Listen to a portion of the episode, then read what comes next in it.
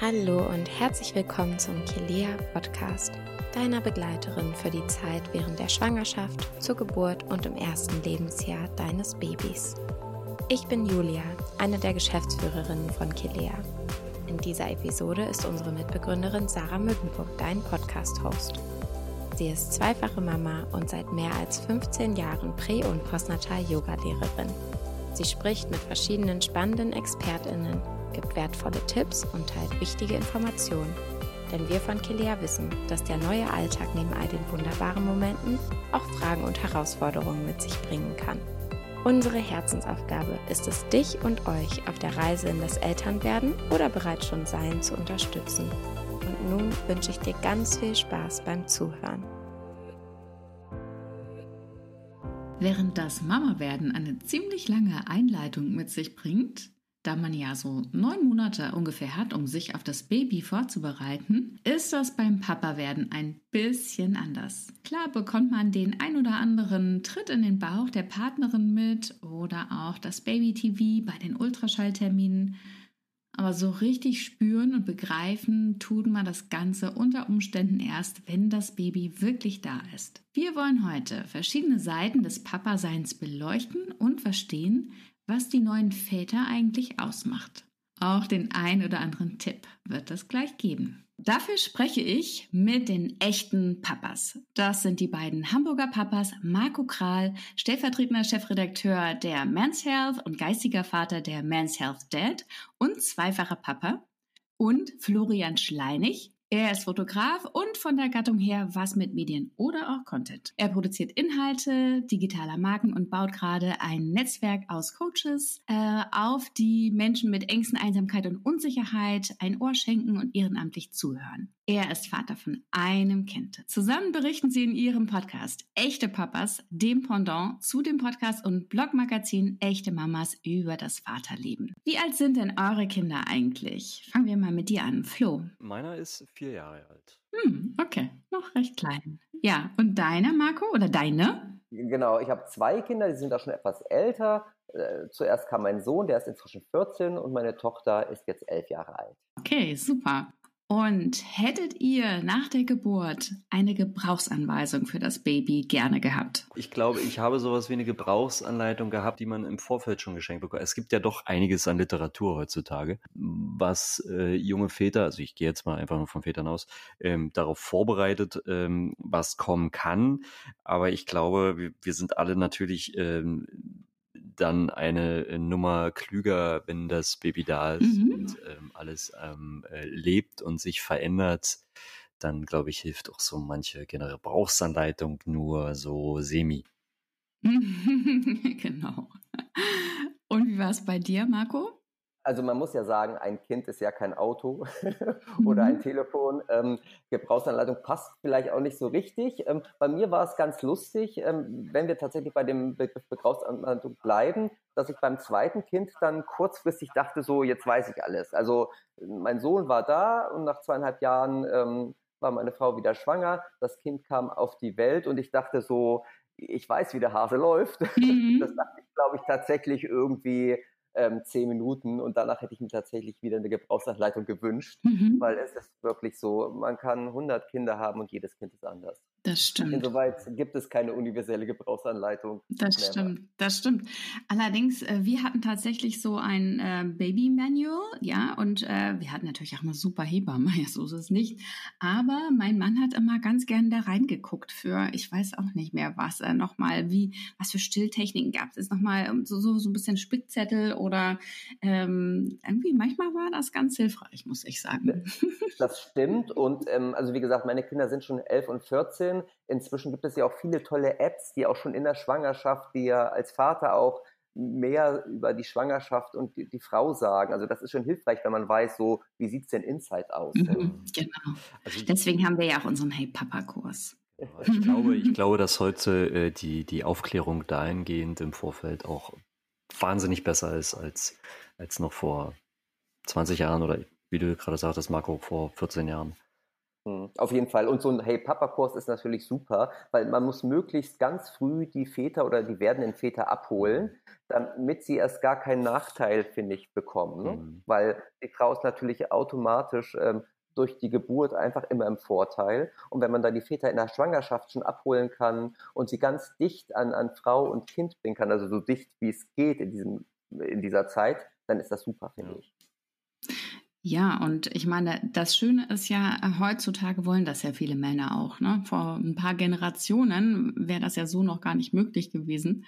Und deswegen kommt ja jetzt auch so vieles erstmal auf, weil die Männer jetzt erstmal sagen, okay, natürlich, klar bin ich beim Geburtsvorbereitungskurs dabei und bei der Geburt natürlich auch. Ne? Auf jeden Fall. Man verpasst ja auch so viel, oder? Und ähm, äh, es hat ja noch nie geschadet, neue Impulse zu bekommen, muss man sagen. Warum sollte man sich da außen vor nehmen? Und es ist ja nun auch nachgewiesen, dass es bindungstechnisch sehr viel wichtiger ist, wenn man schon von Anfang an dabei ist. Also meiner Meinung nach hat es nur Vorteile. Ja. Wie hat euch das Papa-Sein eigentlich verändert? Oder hat es euch überhaupt verändert? Why don't more infant formula companies use organic, grass-fed whole milk instead of skim? Why don't more infant formula companies use the latest breast milk science? Why don't more infant formula companies run their own clinical trials? Why don't more infant formula companies use more of the proteins found in breast milk? Why don't more infant formula companies have their own factories instead of outsourcing their manufacturing? We wondered the same thing. So we made ByHeart, a better formula for formula.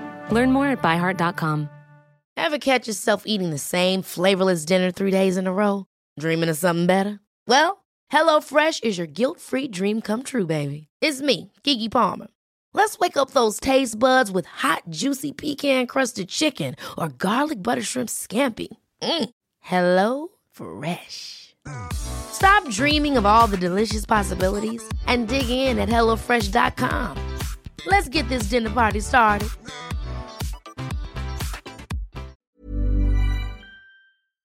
Natürlich hat es verändert. Also es, ich, ich, würde, ich, ich würde sehr, sehr doll lügen, äh, wenn ich sage, nein, das Papa werden oder das, das Papa sein hat mich nicht verändert. Ähm, es hat mich verändert und ich, ähm, wenn ich das jetzt heute zurückblicke, es sind ja erst in Anführungsstrichen vier Jahre, ähm, obwohl die vier Jahre mir schon wie 20 vorkommen manchmal. Und ähm, es ist äh, dahingehend eher so der für mich der, der Schritt oder die Stufe zum Erwachsensein plötzlich da. Also ne, Erwachsensein ist ja eigentlich ein Gefühl. Ne? Also wenn man immer von irgendwie die Erwachsenen spricht, dann ist es auch eher so eine ähm, rudimentäre, ähm, der ist ausgewachsen von, einem, von einer Körperlichkeit her ähm, äh, Begriff, aber so richtig erwachsen sein, das ist ja eher ein Gefühl, das muss man, dafür muss man sich entscheiden. Und ich glaube, ähm, für mich war die Entscheidung da oder ich habe die Entscheidung irgendwie unbewusst getroffen, dann als, als äh, der Zwerg auf die Welt kam, ähm, zu sagen, so jetzt bin ich erwachsen, ähm, jetzt habe ich da noch ein Stück weit Verantwortung und ich glaube, dass das Hand in Hand geht. Das ist eine bedingt das andere. Kriegst du mehr Verantwortung, ähm, hast du natürlich die Wahl, entweder du nimmst sie an und ähm, wächst daran oder eben nicht. Ich habe mich für die erste Wahl entschieden oder für die erste Seite und, und bin daran gewachsen. Und ich wachse natürlich auch immer noch und jeden Tag. Und ähm, das wird die nächsten ähm, 20, 30 Jahre hoffentlich auch so weitergehen. Und ähm, insofern äh, ist, äh, hat mich das Papa-Sein schon sehr verändert. Also es ist eine sehr tolle Zeit und äh, ich finde, es gibt so ganz viel hm, ähm, auch so mentales Wachstum mit einem mit. Ne? Man, man überlegt viel, ähm, viel mehr oder man durchdenkt viel mehr. Man durchdenkt auch immer die Konsequenzen dabei, wenn ich jetzt das tue, ähm, was hängt da für ein Rattenschwanz dran und so. Also ich finde, da, da passiert oder ist eine ganze Menge ähm, bei mir passiert und äh, insofern, ähm, ja, ist das. Ja, ja dem, dem kann ich mich im Grunde nur anschließen. Wie Flo gerade schon sagt, ist es wirklich so, ähm, es verändert dich nicht einmal das Papa-Sein, es verändert dich jeden Tag. Ja. Ähm, und je älter die Kinder werden, finde ich persönlich, ich meine, da kann Flo natürlich jetzt noch nicht zu sagen, aber meine sind jetzt Teenies und ich, ich, ich verändere mich, ich lerne jeden Tag von ihnen, natürlich nur in Nuancen, ne? die krempeln mich jetzt nicht komplett um, aber äh, und ich wachse an ihnen. Und das ist auch das Tolle sozusagen, dass man auch sich selbst immer nochmal ähm, optimieren oder justieren kann. Oder hinterfragen. Ja, genau, oder hinterfragt wird, gerade bei Teenagern. Genau. Ja. Mhm. Genau, also was habt ihr euch anders vorgestellt am Papa sein? Oder Was sagt einem vorher eigentlich niemand? Also ich glaube tatsächlich, mir ging es so, und da bin ich sicher nicht der einzige Vater, dass das für mich schon so ein bisschen so ein, so ein Sprung ins kalte Wasser war, obwohl beide Kinder Wunschkinder waren.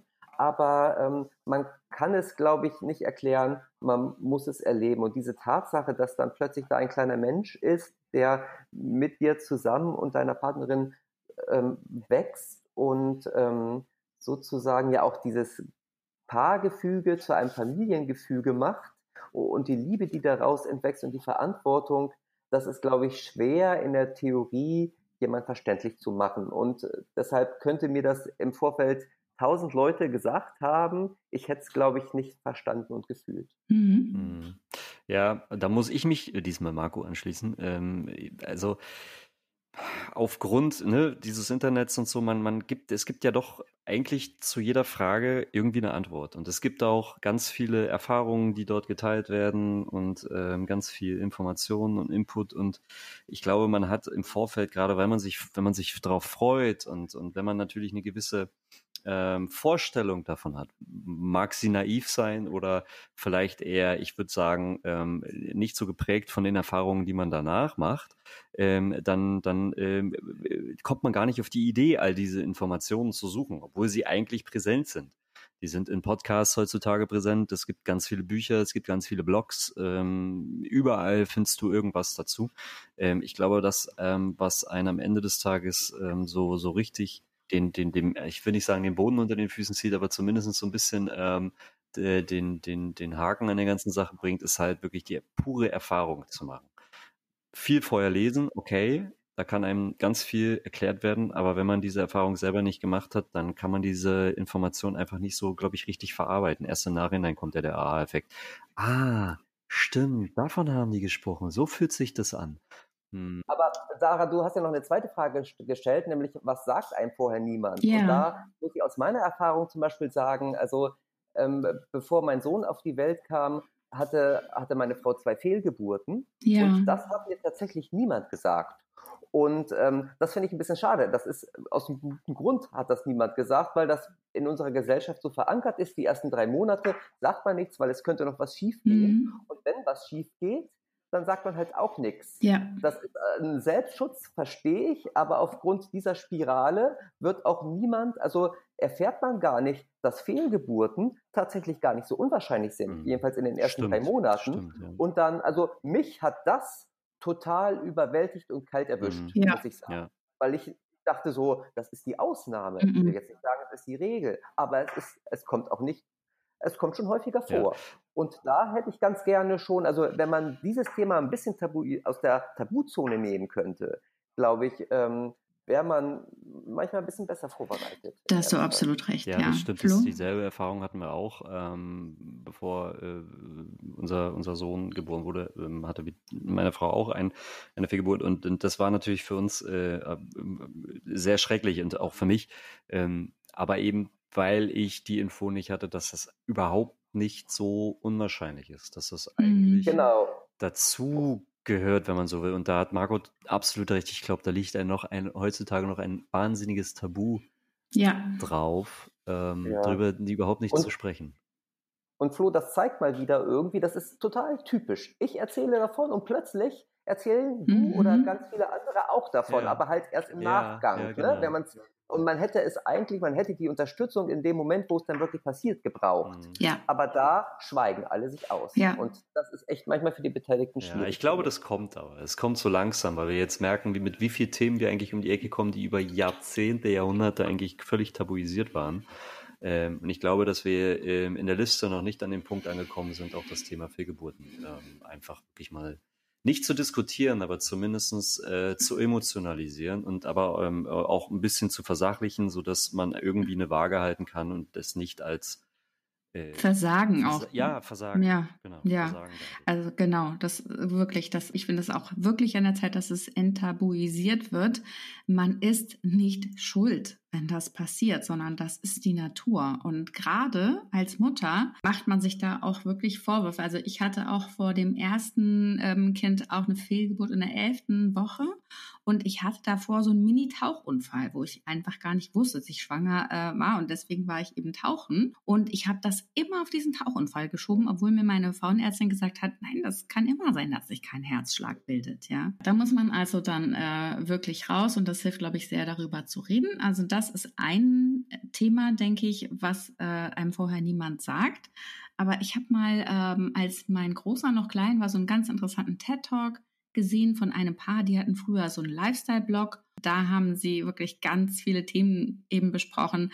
Die haben gesagt, wieso sagt einem das vorher keiner? Ja, vorher in so ein irgendwie so Partyleben. Und ähm, tatsächlich haben sie ja auch, oder es ist ja auch ähm, bekannt, dass wenn man Eltern wird, dass die Kurven, ob es einem super gut geht oder gar nicht gut geht, einfach viel extremer werden als vorher, weil man sich natürlich total freut, äh, wenn das Kind da ist, aber auch fürchterlich mitleidet, wenn es dem Kind nicht gut geht oder wenn man sich Sorgen macht. Bestimmt, ja. Also ich finde, das ist auch etwas, was einem auch vorher keiner sagt. Äh, diese Verantwortung, die man dann hat und dann wacht man auf und irgendwas ist und äh, man fragt, was soll ich jetzt machen? Also so hat man sich, glaube ich, vorher noch nie um einen, einen Menschen gekümmert. Ähm, noch was zu dem Thema, wie haben euch die Geburten eurer Kinder geprägt? Also tatsächlich im, im Kreissaal meinst du? Oder äh, im Nachhinein ja. vielleicht auch, was, was das euch vielleicht mit auf den Weg gegeben hat? Hm, also das ist natürlich ein sehr emotionaler Moment, den ich tatsächlich zweimal ja miterleben durfte. Und bei uns war es beispielsweise so, dass die Geburten total gleich anfingen, aber dann unterschiedlich verliefen. Also es war wirklich so bei meinem Sohn, meine Frau hatte ihren den Blasensprung irgendwie um Mitternacht, dann ging es ins Krankenhaus und irgendwie mittags um, um zwölf oder eins war er dann endlich da. Also zwölf Stunden hat das dann gedauert. Und mit dieser Erfahrung sind wir in die zweite Geburt gegangen. Auch da ähm, hatte meine Frau um Mitternacht den Blasensprung. Sehr verrückt. Aber tatsächlich war meine Tochter eine Stunde später auf der Welt. Aha. Ja, Wahnsinn. Mhm. Und ähm, das zeigt einfach so als Initialzündung sozusagen, wie unterschiedlich es sein kann. Ich sagte ja vorhin auch schon so, jedes Kind ist anders. Das war sozusagen schon bei, bei der Geburt so bei uns. Ne? Die Kinder sind jetzt immer noch total unterschiedlich. Mhm. Und ähm, ja, aber. Ich habe mal gehört, das sagt auch ganz viel aus, wie die Kinder auf die Welt kommen. Merkt man dann Unterschiede? also tatsächlich kann man jetzt sagen, irgendwie von den Charakterzügen unserer beiden Kinder passt das zu den Geburten. Mhm. Also mein Sohn hat sich Zeit gelassen und ist jetzt auch immer noch so ein bisschen ähm, ein überlegterer Typ und die Tochter ist tatsächlich viel impulsiver und ähm, das hat sich ja auch schon in der Geburt gezeigt. Mhm, mhm. Äh, mein zweites Kind war auch so ein Sektkorken auf jeden Fall. Wie ist es bei dir, Flo? Also, ähm, also ich, ich, überlege halt, äh, ob das äh, äh wissenschaftlich, äh, statistisch bewiesen ist, dass wie die Geburt verläuft, so am Ende die Kinder zu Menschen werden. Also rein, dass man da die ersten Charakterzüge Ich habe jetzt kann. keine statistischen Erhebungen gemacht, wollte ich nochmal gesagt haben. Ja, das ist jetzt hier, ja, das fundiert nicht auf irgendeiner wissenschaftlichen nee, nee, Basis. Ich denke halt darüber nach, weil auch bei uns war das so, ähm, also was heißt auch, ähm, bei, bei uns war es so, ähm, die erste, also es kam nichts. Also äh, unser Zwerg, der, der war neun Jahr, neun, neun Tage äh, drüber. Und ähm, also es war wirklich äh, kein äh, Fruchtwasser mehr enthalten. Also das war alles, äh, also er musste quasi eingeleitet werden, mhm. die, die Geburt. Und ähm, äh, die ersten Kontraktionen kamen und das dauerte 24 Stunden und es kam irgendwie nichts. Und jedes Mal, wenn dann eine Kontraktion kam, dann verloren sich seine Herztöne quasi. Also die, die sanken dann. Ähm, und ähm, wir behaupten mal, dass es äh, doch, dass er dann sensibelchen war. Ähm, und, und äh, aber so ist er heute auch. Also er ist äh, sehr sensibel ähm, und, und irgendwie ähm, wenn ich das jetzt so vergleiche, vielleicht bildet man sich das auch ein, aber ihr habt ja auch gerade schon so Ähnlichkeiten äh, zwischen Geburtsvorgang und wie sind die Kinder heute ähm, mhm. hergestellt, würde ich auch sagen, ja, ich könnte mir vorstellen, dass da schon so die äh, ersten Anzeichen äh, gegeben werden, wie der Mensch dann später sein wird. Nochmal zurück zu meiner Frage, was hat dich da besonders geprägt? Ach so, ja, stimmt. Am Ende war es eine, äh, war's eine äh, äh, Sektio, also eine, ähm, ein Kaiserschnitt, und äh, aber auch, weil nichts, sich nichts Laktat. Also er, er wollte einfach nicht. Und, ähm, und dann war es halt wirklich äh, so letzter Poeng und ähm, dann kam halt die, die, äh, der Kaiserschnitt. Und das hat uns, glaube ich, alle geprägt. Also mich vor allem, meine Frau auch, weil wir waren eigentlich darauf aus, so, ja, eine natürliche Geburt, dauert vielleicht ein bisschen länger. Ähm, aber nee, ähm, das war dann doch eher anders und ich glaube, das war im ersten Moment auch schon in, in, in gewisser Weise ein Schock, weil äh, meine Frau äh, durch die Einleitung natürlich eher in die Richtung normale Geburt gepusht wurde. Mhm. Und das der Zug da an Fahrt gewann und mit einem Mal wurde die Notbremse gezogen und wurde in die andere Richtung umgeleitet. Und das ja. war für sie natürlich auch rein körperlich, also physisch war das, für den Körper war das also purer Stress sozusagen, weil erst hast Wie war das für dich auch, das mit anzusehen? Ja, das ist, also ich, ich verlor mich quasi so ein bisschen in meinen ähm, Tunnel. Ich muss jetzt äh, das erste Mal in ein OP. Mhm. Da ich jetzt nicht so der große Fan von äh, Krankenhäusern bin, schon gar nicht von OPs. Mhm ähm, ja. war das für mich so, okay, jetzt Kittel und ne, das ganze ähm, Programm äh, plus dann eben in einem OP sitzen und ähm, neben einem so den, den wie sagt man, Anästhesisten sitzen haben. Mhm. Ähm, ich glaube, das schwierigste Wort der deutschen Sprache. Ja. Gynäkologe ist auch nicht einfach. Ja. Aber sag das mal auf Englisch. und, und das war, das, das, hat mich natürlich geprägt und, und ähm, äh, es hat äh, sich bis heute quasi eigentlich auch gehalten, so dieses, ich, ich weiß immer noch, wie sich das anfühlt. Ähm, und äh, weil äh, ich musste, das, was mich so getroffen hat, wir hatten keine Möglichkeit, ein Familienzimmer zu kriegen, insofern musste ich abends dann nach Hause. Und mhm. ähm, ich weiß noch, ich habe vor der Tür gestanden, das war im Mai, und ich habe geheult wie ein Schlosshund, weil, ähm, weil ich mir natürlich die, heute kann man ja Handy mit reinnehmen und Videos und Filme und, und, und, und Fotos machen und habe mir das natürlich wieder angeguckt und war sofort wieder ergriffen. Einfach weil mhm. natürlich eine enorme, eine enorme Anspannung einfach über Phasen hin erst abgefallen ist. Ne? Äh, mhm. Weil die Anspannung als solches, ja, passiert jetzt 24 Stunden nichts, der will irgendwie nicht und dann immer wieder dieses, oh, seine Herztöne sinken hm, hm, hm, hm ähm, und bis hin dann so, okay, jetzt ähm, musst du in, äh, in den OP. Ähm, das, äh, also ich glaube, habe lange nicht so viel Stress gehabt, noch nicht mal bei, bei Prüfungen so viel Stress gehabt wie da, mhm. über so einen langen Zeitraum. Und das ist dann natürlich auch abgefallen. Und das hat sich trotzdem festgefressen. Ähm, aber ich möchte diese Erfahrung ehrlich gesagt nicht missen, weil die gehört zum mhm. Leben ähm, und ist ein Teil der Geburt. Also es gibt halt solche Geburten und solche Geburten. Es gibt halt die schnelle wie bei Marco und es gibt die weniger schnelle wie bei uns. Und irgendwie trotzdem, ähm, am Ende ist es wichtig, sind sie gesund, kommen sie auf die Welt und kann das, kann das Abenteuer Familie losgehen. Also ihr wisst ja auf jeden Fall, dass der Kaiserschnitt notwendig war und das hat euch wahrscheinlich dann im Nachhinein auch, weiß ich nicht, gestärkt, zusammengeschweißt, kann ich mir vorstellen. Sozusagen, genau. um das mal zusammenzufassen. ähm, ja, und äh, apropos zusammengeschweißt, ähm, hat sich da durch das Elternwerden etwas in der Paarbeziehung verändert? Und wenn ja, inwiefern? Ihr könnt euch aussuchen, wer zuerst antwortet. Mach du mal, Marco. Also ich finde, es ändert alles, oder? Also weil letztendlich muss man sagen, ist man kein Paar mehr, sondern eine Familie, was jetzt nicht bedeutet, dass man die Paarbeziehung aus den Augen verlieren soll, um Gottes Willen. Aber natürlich in erster Linie, jetzt ist man nicht mehr zu zweit, sondern zu dritt. Und natürlich ändert sich da was. Und ähm, es gibt da eine Nummer drei und, und umso wichtiger ist sozusagen, dass man auch an der Paarbeziehung weiter arbeitet, aber es macht es natürlich nicht leichter. Mhm. Also ähm, soweit ein großes Jahr mit Ausrufungszeichen. Ja. Hast du dem noch was hinzuzufügen, Flo? Nein, ähm, also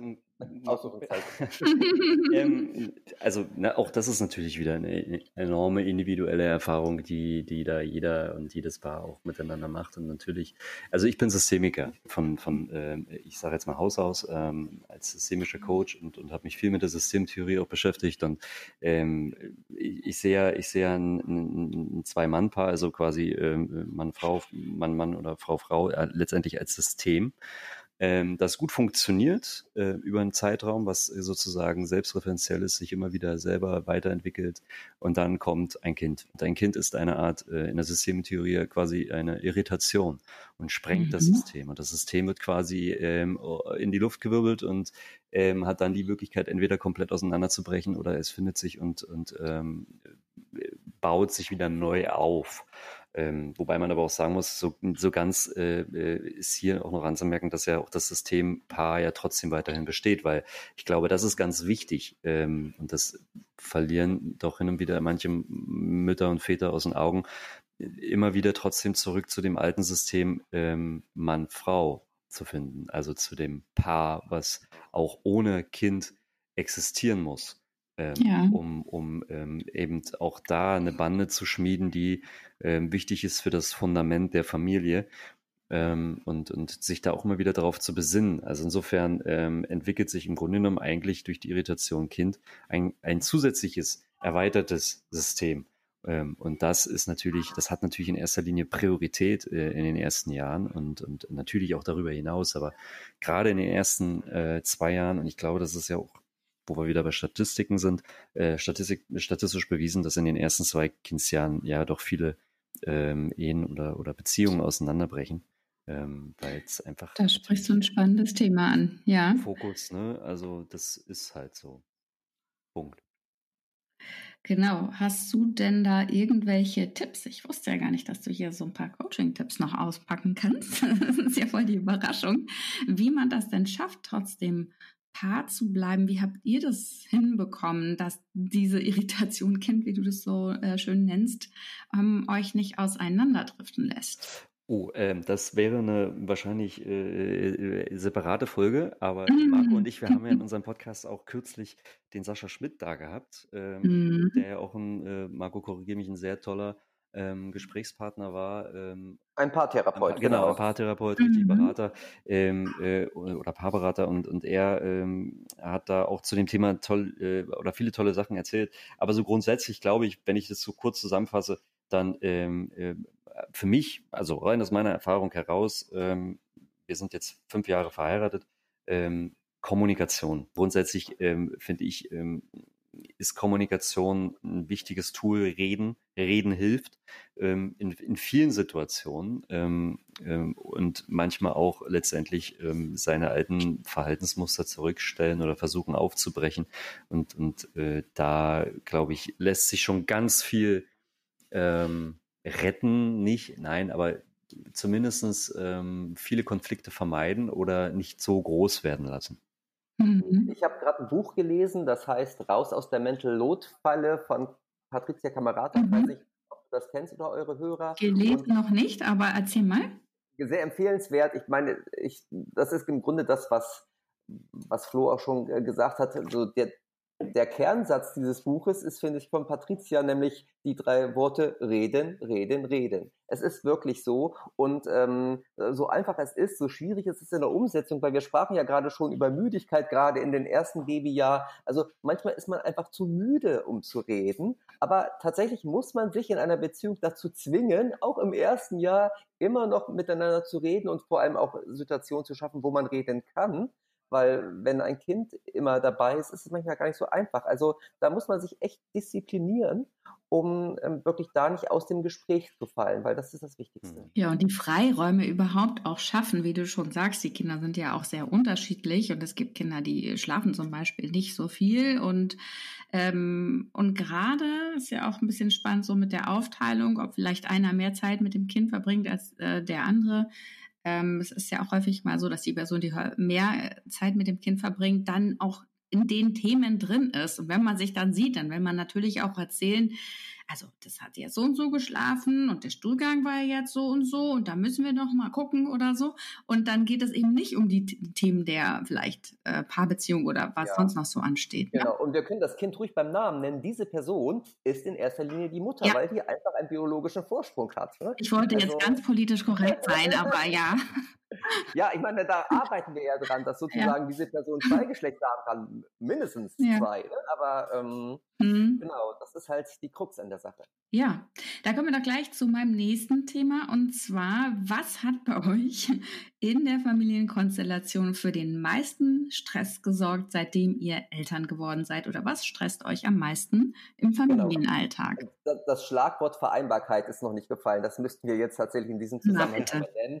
Wirklich, also wirklich so dieses, dieses tagtägliche Auseinandersetzen mit wer macht was. Ähm, aber ich muss auch sagen, ähm, Kind Nummer zwei, also als man plötzlich zu viert war, hat das Ganze nochmal verschärft, weil dann wirklich die Betreuungssituation ja wirklich eine 1 zu 1 war. Vorher gab es ein Kind und zwei, die theoretisch betreuen konnten. Das ist ja eine luxuriöse Ausstattung, muss ich einmal sagen. So. Aber wenn man dann, ähm, wenn man dann zwei Kinder hat, dann wird es schon kriminell und jeder Vater und jede Mutter, die drei, vier, fünf Kinder haben, würden mich jetzt belächeln. Vielen Dank fürs Zuhören. Diesen Podcast findest du in voller Länge in Hey Papa, dem Partnergeburtsvorbereitungskurs von Kilea. Da findest du noch viele weitere spannende Podcasts, Videos, Artikel und Checklisten. Alles, was du brauchst auf dem Weg zum Vaterwerden, um deine Partnerin gut zu unterstützen und um ein echter Babyprofi zu werden. Bitte sagt noch einmal ganz schnell, wo man euch finden kann und wo man euren tollen Podcast auch hört. Ja. Flo, fang du mit dem Podcast an. Den findet man auf allen bekannten Podcast-Hörplattformen wie Spotify, Apple, Deezer, äh, was war's noch, Podigy, Google, ähm, einfach echte Papas und Podcasts eingeben. Dann kriegt man äh, bei Google auch schon eigentlich ähm, die besten Ergebnisse. Ich selber bin ähm, unter Herr Schleinig zu finden. Auch hier, ähm, Herr Schleinig ist ein Synonym für alle Plattformen. Also einmal eingeben, dann findet man im Grunde genommen Instagram, Twitter, Facebook äh, und Website. Herr Schleinig genau. sozusagen, obwohl man nicht sagt. Mhm. Genau. Mhm. Genau. Und mich findet man auf den Social Media Plattformen unter dem Begriff Head of Dead, also Head wie Kopf, ne, unterstrich of unterstrich Dead. Das liegt daran, dass ich natürlich äh, noch mein, mein Magazin Men's Health Dead habe, was man unter anderem findet auf menshealth.de slash dead. Und ähm, ansonsten meinen Namen googeln, da findet man mich auch. Also man kommt an Flo und mir eigentlich nicht vorbei, sage nee. ich mal. An den echten Papas, an den echten ehrlichen Papas kommt man nicht vorbei. In diesem. Sinne ganz herzlichen Dank für dieses Gespräch und ja, schönen Tag noch. Vielen Dank, Sarah, und bis bald hoffentlich. Mach's gut. Äh, ja, vielen Dank für das Gespräch, Sarah, und äh, bis bald. Das war eine neue Folge des Kilea Podcasts, deiner Begleiterin während der Schwangerschaft, zur Geburt und im ersten Lebensjahr deines Babys. Es ist so schön, dass wir dich begleiten dürfen und wir würden uns unglaublich freuen, wenn du uns weiterempfehlst. Wenn dir diese Folge gefallen hat, abonniere gerne unseren Podcast und hinterlasse uns eine 5-Sterne-Bewertung auf der Podcast-Plattform deiner Wahl. Hast du Feedback, Wünsche und Themenvorschläge, darfst du uns diese gern per Mail an podcast.kilea.de schicken. Unsere umfassenden Kurse zur Geburtsvorbereitung, Rückbildung, Babymassage und viel mehr, wertvolle Tipps und interessante Informationen findest du in der Kilea Schwangerschafts- und in der Kilea Mama App. Du findest uns auch auf allen gängigen Social Media Plattformen. Die Links dazu sind in den Show Notes. Bis zum nächsten Mal, wir freuen uns auf dich. Von Herzen, deine Julia und das gesamte Kilea-Team.